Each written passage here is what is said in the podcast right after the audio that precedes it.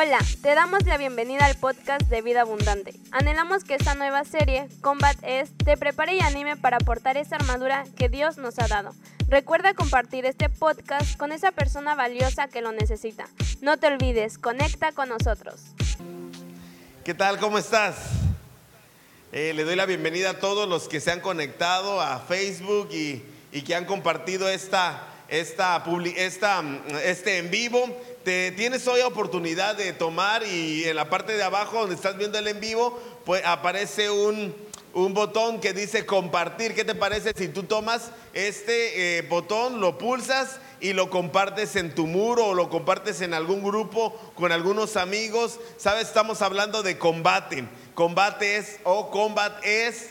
Eh, estamos hablando de cómo es que nosotros vamos a hacer para pelear nuestras batallas. Y eso yo creo que estamos en un tiempo muy claro de la iglesia para poder saber cómo es que vamos a combatir los tiempos que vienen, qué es lo que tenemos que hacer. Y de verdad que va a ser muy importante que tomes nota, pero que lleves esto a la práctica, no solamente hoy que lo escuches, sino en la semana que estés interesado en poder combatir, ¿vale? Estamos viendo eh, Efesios eh, capítulo 6 del versículo 10 en adelante. Y específicamente hoy solamente vamos a mirar el versículo 14, Efesios 6, versículo 14. Eh, te voy a dar chance si tú quieres buscarlo en tu Biblia, si tienes una Biblia a la mano. Y si no tienes una Biblia a la mano, pues vamos a, vamos a proyectar eh, algunos versículos en la, en la pantalla que tienes, ¿vale? Eh, espero que hayas compartido. De verdad que estoy emocionado. Quienes estuvieron en, en la reunión pasada, que fue nuestra primer sesión de Combat es, entonces esa es nuestra segunda sesión. ¿Te acuerdas que hablamos acerca de cómo es que Pablo nos da recomendaciones? Pero el día de hoy vamos a ver la instrucción previa a conocer todos los aspectos de la armadura. Dile al que está a tu lado, vamos a aprender la instrucción. Vamos a aprender la instrucción, porque eso es lo que vamos a aprender hoy. Quiero que leamos Efesios eh, capítulo 6, versículo 14. Si estás listo, yo lo voy a leer en versión Dios habla hoy y dice, así que mantengámonos firmes, revestidos de la verdad y protegidos por la rectitud. De otra vez vamos a leerlo, dice, así que mantengámonos firmes, revestidos de la verdad y protegidos por la rectitud. Señor, te damos el control. Habla nuestras vidas. Sale así, dile al Dios para que cuando escuches esto, hable a tu vida también. Dice, sabes, yo no sé tú, pero cuando compro cosas nuevas, eh, regularmente todo, todo, todo producto nuevo, todo químico nuevo, cualquier medicina que tú compres, ah, puede ser a lo mejor alguna vitamina, a lo mejor algún producto de limpieza, tal vez algo para limpiar tu carro o limpiar tu casa, a, lo mejor un aparato nuevo, un clima, una televisión, lo que tú quieras, lo que tú te imagines, casi todo viene con instrucción. ¿Sí o no? Son es, ese, esa, ese, ese boletín blanco con letras negras casi en todos los casos, donde tú abres, tú ves el producto y dices, como buen mexicano, ¿verdad? O no sé si solamente sea el caso de los mexicanos, pero a mí me pasa, me pasa mucho que agarro este, agarro este, este boletín, lo medio miro y lo primero que hago es tirarlo a la basura. ¿Te ha pasado eso o solamente me pasa a mí? Yo creo que o, tu esposo, a lo mejor si estás viendo con tu esposo y tu esposa, eh, a lo mejor tu esposo hace esto, tira los instructivos, ¿no? Así como me pasa a mí. Eso, eh, eso, nos pasa mucho a los seres humanos y yo creo que en particular a los mexicanos, nunca leemos los instructivos. Nunca leemos los instructivos, o la mayoría de nosotros no leemos los instructivos. Lo que hacemos es tirarlo y ya sea sea un mueble, sea un aparato o algún químico, eh, lo armamos o lo utilizamos sin saber cómo utilizarlo. Y sabes, pueden pasar varias cosas cuando tú no lees un instructivo. en el mejor de los casos, no te pasa nada a ti y no le pasa nada al aparato. O sea, sí lo pudiste echar a andar y no pasó nada, no pasó a mayores. Dices, ok, sí sé mucho, eh, yo lo, sé armar, creo que estoy, eh, soy inteligente y lo puedo armar. Otra cosa que pasa es que te puedes causar daño tú y el aparato queda, o el aparato o el químico queda servible, o sea, puedes eh, eh, utilizarlo nuevamente. O en otro caso puede ser que causes daño al aparato y tú salgas bien librado. Y eso es padrísimo, porque no te pasó nada a ti, pero el aparato se descompuso y vas a tener que hacer un gasto doble. Y en el peor de los casos, y yo creo que a más de alguna persona que estamos viendo, a lo mejor armaste un mueble y lo armaste mal, te lastimaste tú y lastimaste lo que compraste o lo dejaste inservible.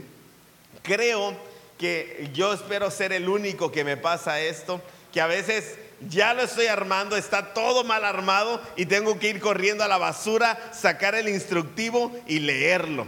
Si te ha pasado esto y es, y es, latoso porque nos creemos tan inteligentes que podemos armar las cosas sin leer los instructivos.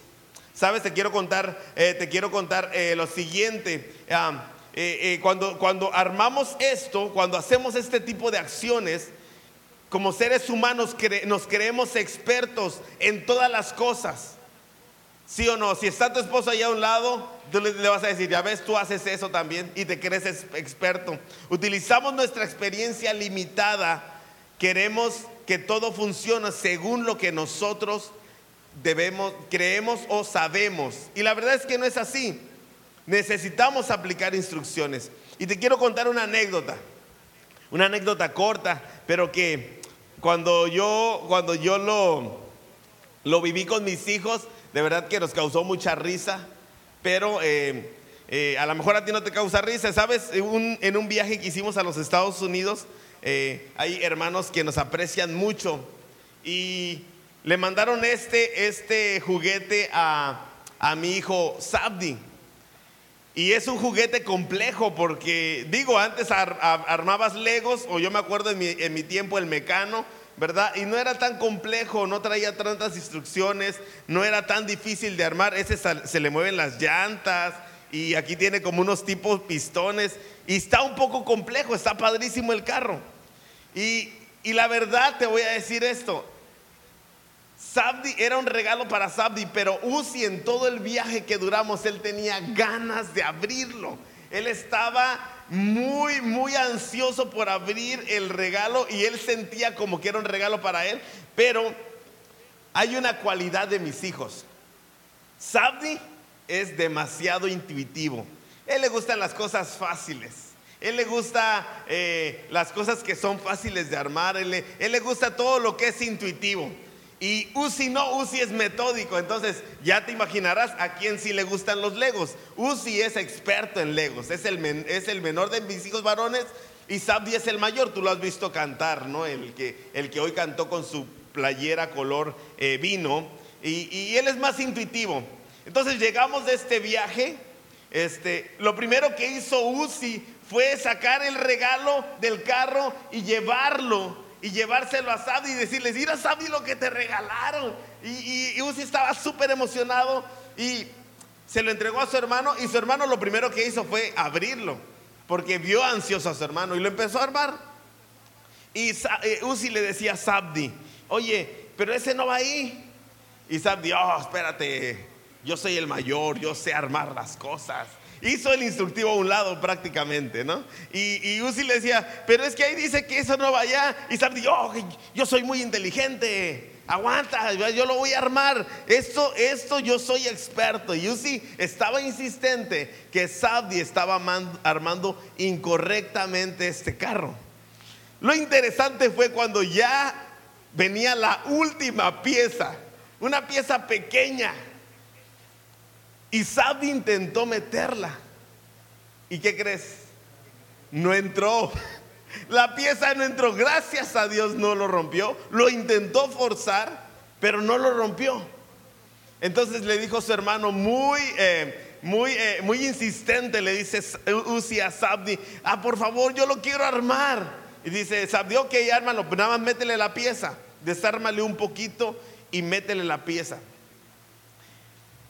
La realidad es que lo había armado mal desde el principio. Entonces lo que hizo Uzi, que es más, que es más metódico, es que desarmó todo el carro. cada pieza la desarmó, lo desintegró todo como venía original y fue, sacó el instructivo y en menos de lo que canta un gallo el carro ya estaba armado. yo le dije, no manches, o sea, qué grueso, qué rápido lo armaste. No, no tuviste necesidad de otra cosa, solo de leer el instructivo. Y Sabdi ya sabe, los hermanos mayores, nada, nada, solamente era un poquito. Este, no, no le faltaba mucho, nada más era piececita, pero la realidad es que estaba armado mal por no haber leído el instructivo. Y creo, creo yo que las instrucciones son importantes. Y, mi prédica del, del, día de hoy se llama instrucción. Dile que está a tu lado, instrucción. Regularmente, y si tú recuerdas algún instructivo, el instructivo trae una, una explicación pero al final, casi al final, siempre trae una instrucción muy específica que te explica que si no, que te explica que si no armas o no usas de la manera correcta las cosas que tienes, eh, que, vienen en el aparato o en los químicos, te puedes hacer daño y que no hay garantía. La garantía se acaba. Entonces un instructivo siempre trae una parte especial al final o casi al final. Y sabes, puedo leer en Efesios que esta instrucción se le da casi al final a, los Efesios. Pablo le da esta instrucción a los Efesios casi al final. Y es insistente y dice, así que mantengámonos, eh, eh, manténganse firmes, revestidos de la verdad y protegidos de la rectitud. Le da tres instrucciones. Dile algo que está a tu lado, firmes, verdad, rectitud.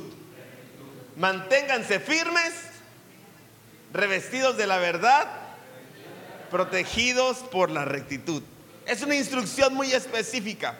Y sabes, hablando acerca, hablando acerca de, hablando acerca de la, de la instrucción que reciben los, los soldados, porque te acuerdas que te dije que nosotros tenemos que mirarnos como soldados un soldado nunca va al campo de batalla sin antes haber recibido una instrucción.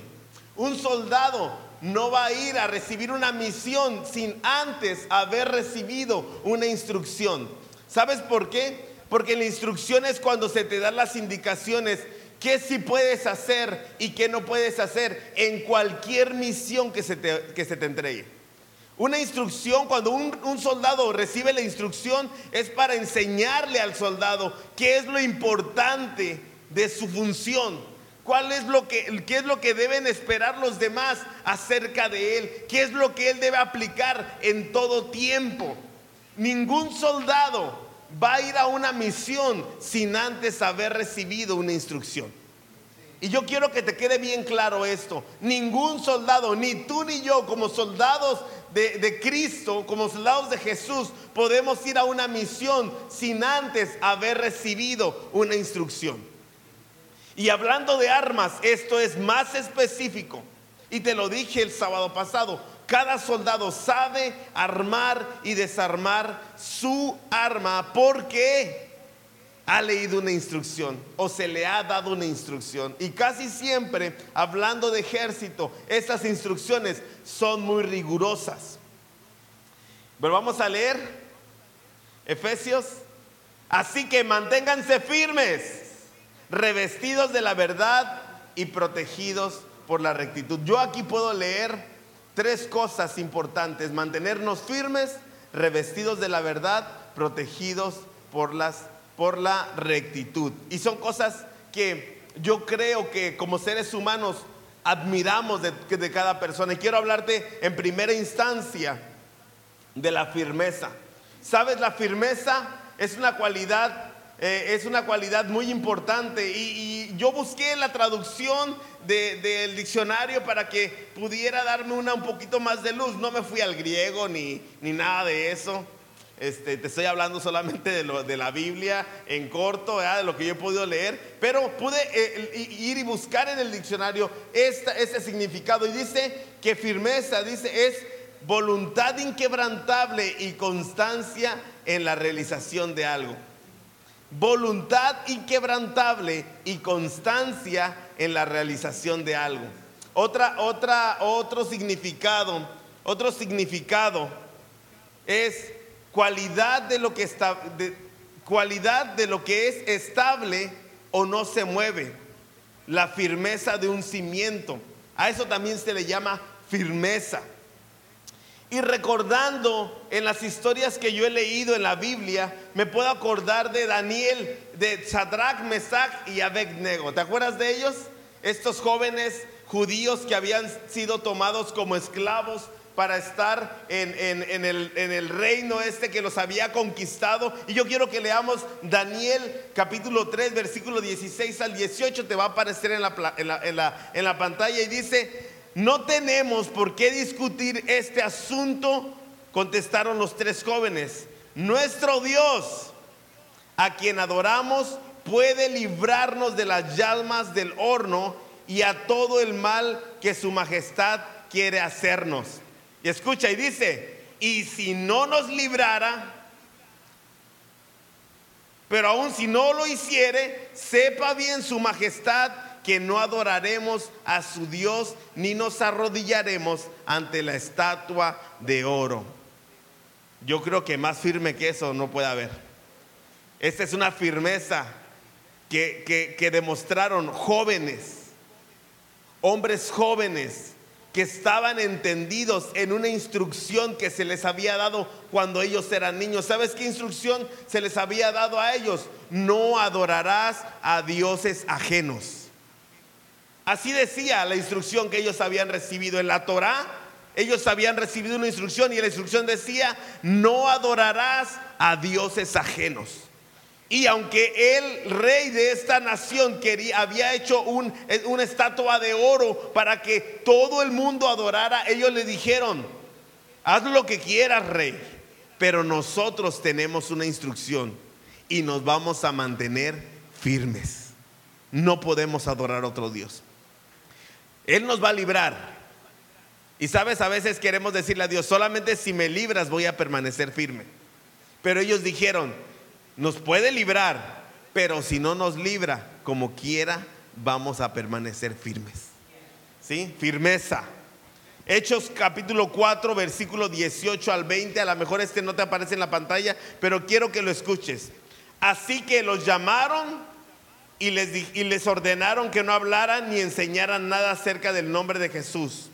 Pero Pedro y Juan les contestaron, juzguen ustedes mismos si es justo delante de Dios obedecerlos a ustedes en lugar de obedecerlo a Él.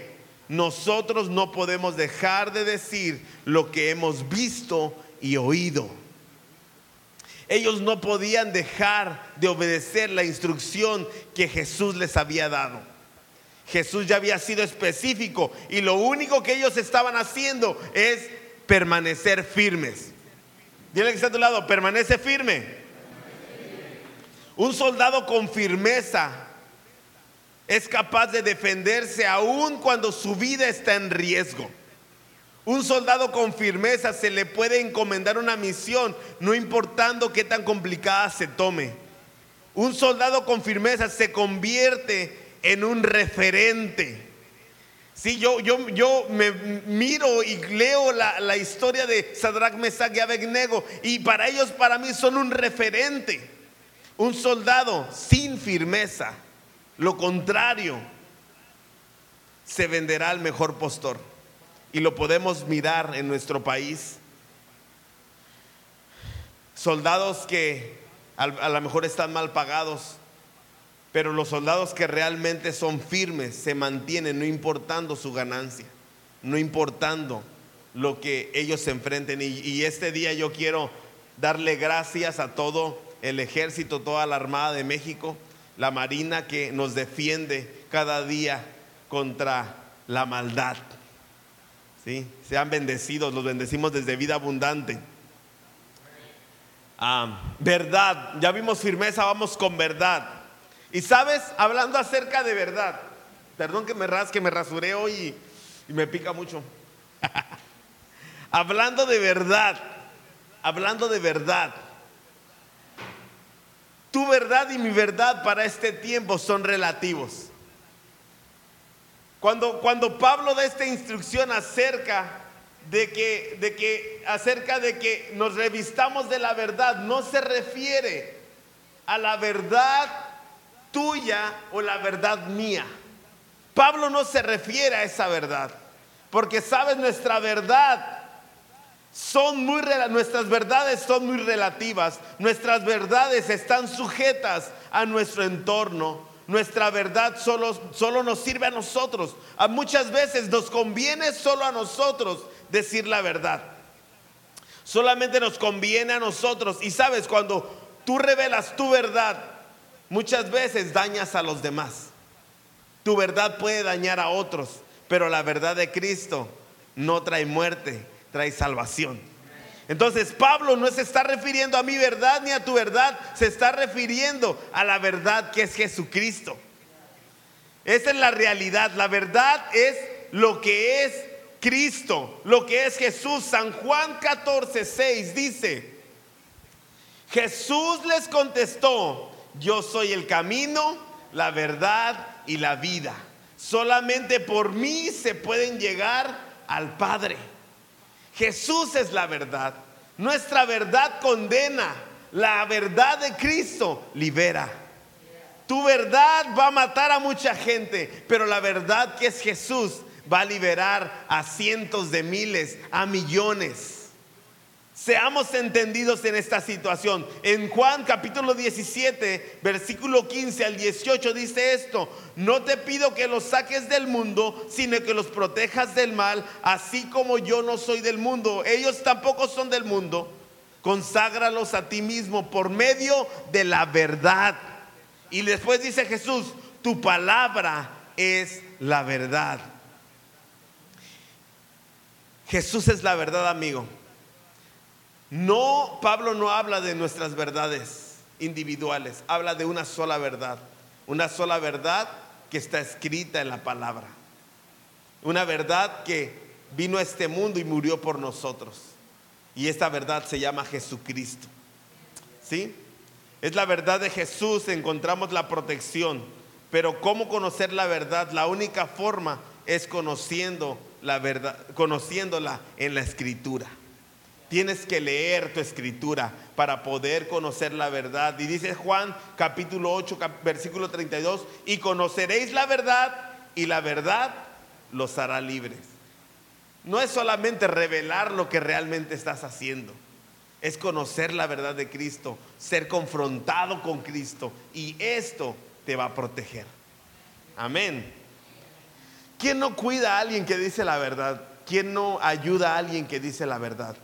¿Quién no se mete, mete las manos al fuego por alguien que dice la verdad? Yo lo he hecho, lo he hecho con mis hijos, porque sé que hablan verdad y entonces digo, es válido defenderlos también. ¿Vale? Rectitud. Esa es la última parte de este versículo que vamos a ver, protegidos por la rectitud. ¿Ya estás aburrido? Si ya estás aburrido, estás en tu casa, estírate, nadie te mira. La rectitud, y dice, dice el diccionario, cualidad de las personas o cosas que es recta, justa en el sentido moral.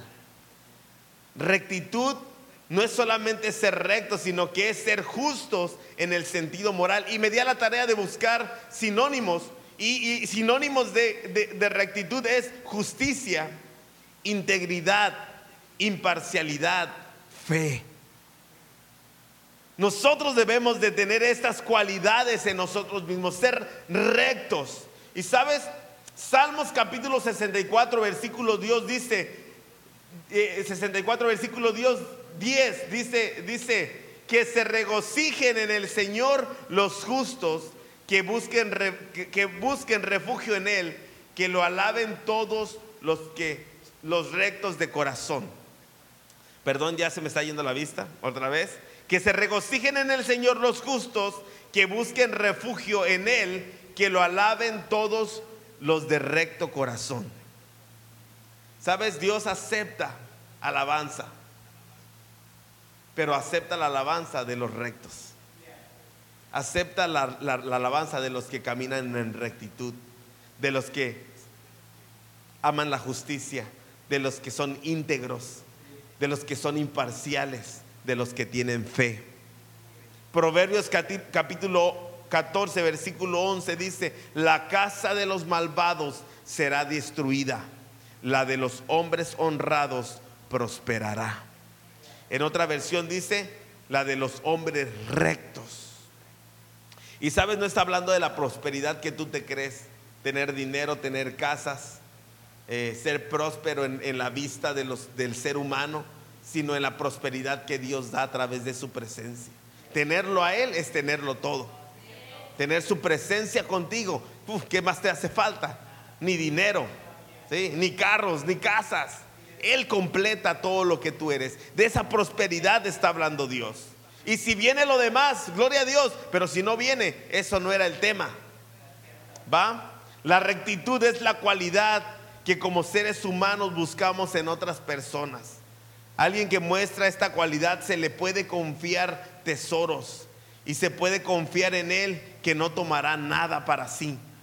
Dios aprecia especialmente al ser humano que es recto. La realidad de un hombre recto no es que no se equivoca, y quiero que me escuches en esto, sino que si se equivoca es capaz de reconocer su situación y hará todo para resarcir el daño. La rectitud está más ligada a ser conscientes de nuestras equivocaciones que a una vida de perfección. Dios con la rectitud no quiere perfección. No quiere que, no, no, está buscando hacernos perfectos. Sí estamos caminando en una perfección. No, no me malentiendas esta, esta, este parafraseo. Pero Él desea que tú seas consciente de ti mismo. Que seas consciente de tus debilidades. Y que, y que en rectitud te acerques a Él y le digas, Señor, de verdad que no me puedes confiar esto. Porque no soy capaz. Y cuando tú eres recto en ese aspecto, Él dice, ok, tú no eres capaz, pero yo sí soy capaz. Tú no puedes, pero yo sí puedo, tú puedes conmigo. Tú, tú tal vez tomarías para ti, pero conmigo en ti no vas a tomar nada. Rectitud. Ser recto delante de Dios.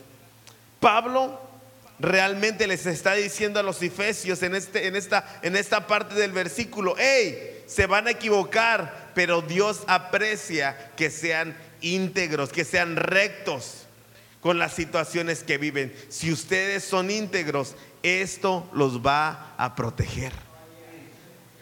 Esa es la verdad. Y, quiero decirte esto último, dice la firmeza de nuestra convicción en Dios y la verdad que es Jesús provoca en nosotros rectitud. Te lo quiero repetir. La firmeza de la convicción, de nuestra convicción en Dios y la verdad que es Jesús provoca en nuestras vidas rectitud. Quiero que, quiero que, eh, que repitamos esto último. Efesios 6, 14, la instrucción. Esta es la instrucción que Pablo da a los efesios, pero al estar escrita, esta es la instrucción que tú tienes que recibir. Y yo te pido que la recibas y que estés firme recibiéndola. Que te comportes como un buen soldado que aprende, y que está listo para recibir la instrucción.